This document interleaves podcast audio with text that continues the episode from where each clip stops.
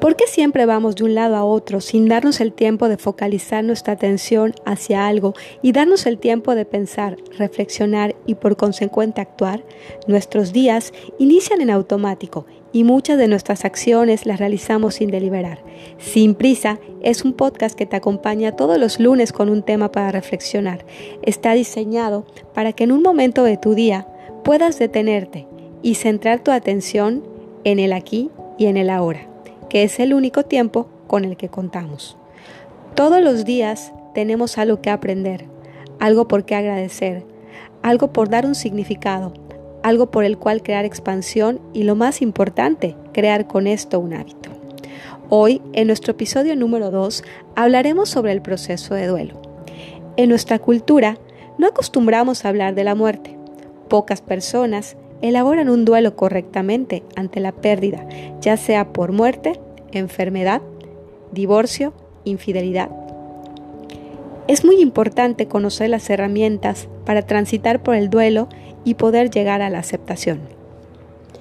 El duelo es un proceso interno que se produce ante la pérdida de una situación o una relación afectiva, sea del tipo que sea, pudiendo ir desde la pérdida de un trabajo, un cambio de residencia, la ruptura de una relación de pareja hasta la muerte de un ser querido.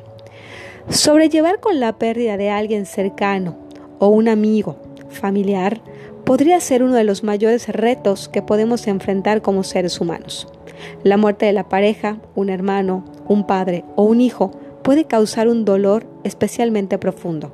Podemos ver la pérdida como una parte natural de la vida, pero aún así nos pueden embargar el golpe y la frustración, lo que puede dar lugar a largos periodos de tristeza y muchas veces llegar a la depresión. Todos reaccionamos de forma diferente a la muerte y podemos apoyarnos de nuestros propios mecanismos para sobrellevar con el dolor y que ésta conlleva diversas investigaciones. Estas indican que el paso del tiempo le permite a la mayoría de las personas recuperarse de la pérdida si ésta cuenta con el apoyo de su entorno social y manteniendo hábitos saludables. Aceptar la muerte de alguien cercano puede tomar desde meses hasta un año. No hay una duración normal ni estratégica del duelo. Sin embargo, existen fases para vivir, que no todas las personas las atraviesan de forma progresiva. Pero, ¿cómo continuar con la vida cuando duele tanto? Superar la pérdida de un ser querido toma tiempo. Pero muchas investigaciones nos sugieren que esto puede ayudar a alcanzar un renovado sentido de propósito y dirección en la vida. A las personas que están pasando por el duelo podrían resultarles útiles algunas estrategias para lidiar con su partida. Hablar sobre la muerte de tu ser querido con tus amigos y personas cercanas para poder comprender qué ha sucedido y recordar a este con un propósito, con un objetivo y con trascendencia.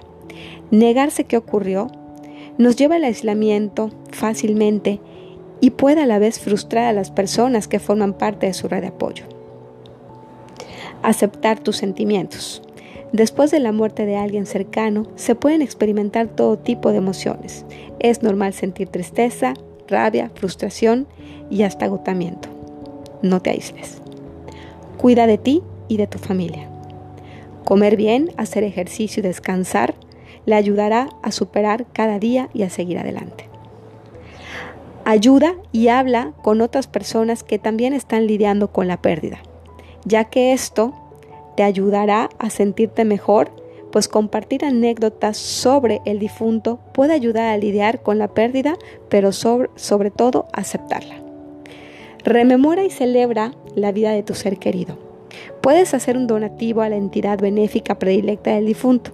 Enmarca una foto de tus momentos favoritos y los que vivieron juntos. Ponerles un nombre a un bebé o plantar un jardín en su memoria. La elección es tuya. Solo tú sabes cuál es la forma más significativa de honrar esa relación única.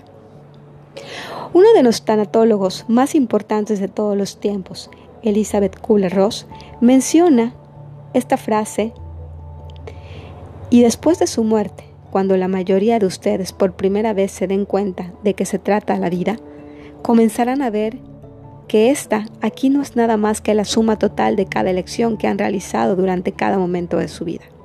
Sus pensamientos de los que son responsables son tan reales como sus actos. Empezarán a darse cuenta de que cada palabra y cada obra afecta a su vida y que también ha tocado otros miles que hoy trascienden. Yo soy Gabriela García y te acompaño todos los lunes por Spotify como Sin Prisa Podcast y por Facebook e Instagram como psicoterapeuta Gabriela García. Que tengas un excelente inicio de semana.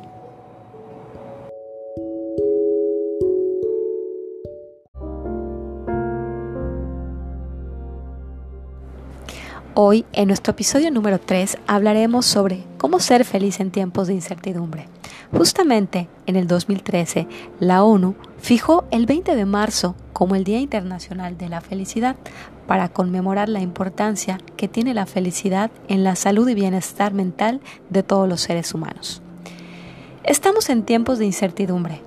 No sabemos cuándo vamos a regresar al trabajo, cuándo podremos retomar nuestras actividades diarias como profesionales o como familia, hablando de la escuela, trabajo, dispersión y diversión.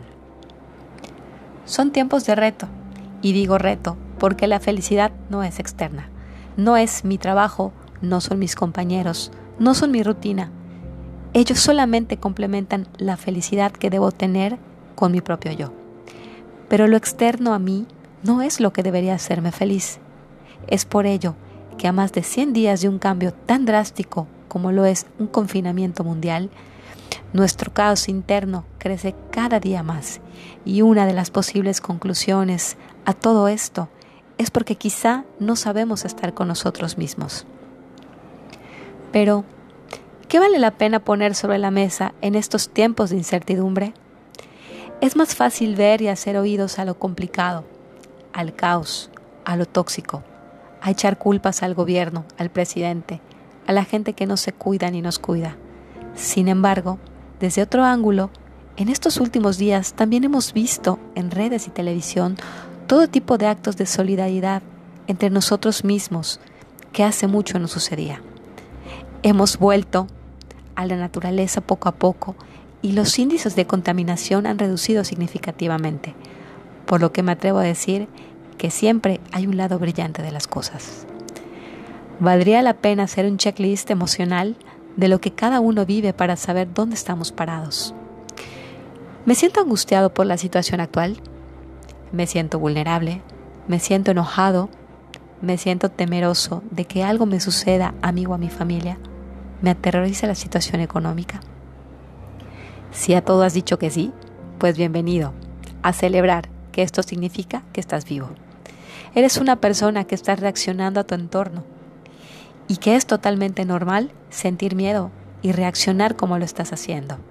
Recuerda que somos seres humanos y que nos cuesta trabajo el cambio y los grandes y repentinos cambios, aún más así como generarnos mucho estrés, en estos sentimientos no solamente son de angustia, sino también son, son negativos. Pero pensemos positivos, porque todo estará bien. Eso no significa que ante las circunstancias que estamos viviendo no podamos hacer algo para sentirnos mejor.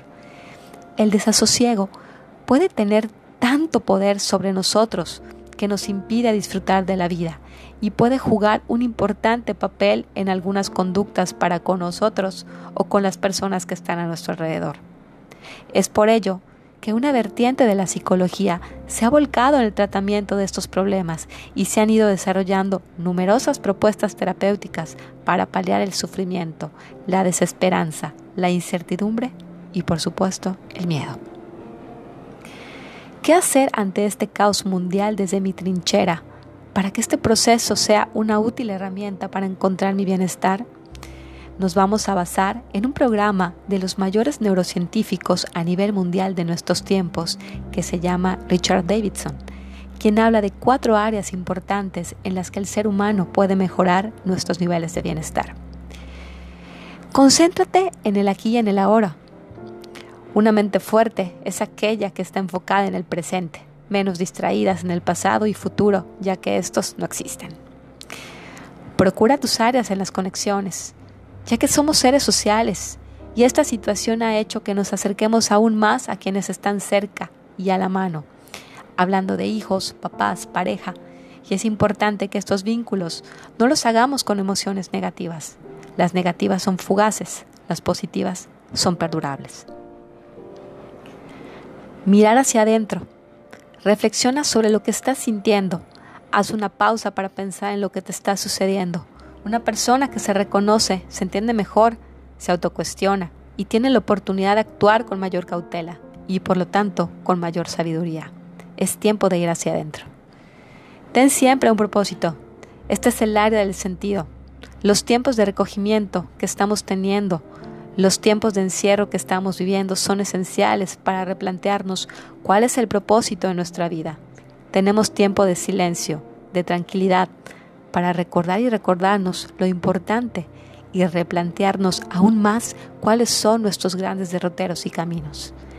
Si trabajamos en estas cuatro áreas, en estos tiempos de incertidumbre tendremos la oportunidad de salir mucho más fortalecidos. Tiempos difíciles que nos invitan a pensar y a repensar y actuar de manera más solidaria con los otros y consigo mismo. Yo soy Gabriela García y te acompaño todos los lunes por Spotify como Sin Prisa Podcast y por Facebook e Instagram como psicoterapeuta Gabriela García. Que tengas un excelente inicio de semana. Hasta la próxima.